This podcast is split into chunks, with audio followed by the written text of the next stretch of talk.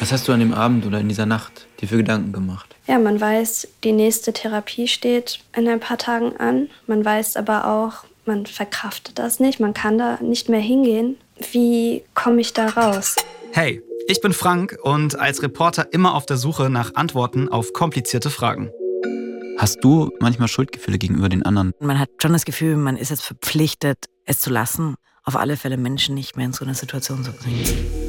In meinem Podcast spreche ich mit Menschen, die uns tiefe Einblicke in ihre Welt geben und uns mitnehmen in die schwierigsten, emotionalsten und packendsten Momente ihres Lebens. Ich dachte mir, scheiße, was mache ich hier? Komme ich hier raus? Was macht er mit mir? Ich hatte mega Angst.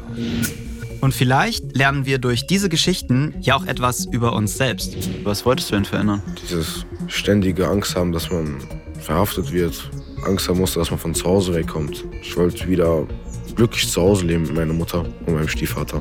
Weil im Endeffekt haben die alles für mich getan und ich habe da aufgeschissen. Wir starten in eine neue Staffel mit ganz vielen spannenden und intensiven Folgen. Das ist Die Frage. Auf Spotify und überall, wo es Podcasts gibt.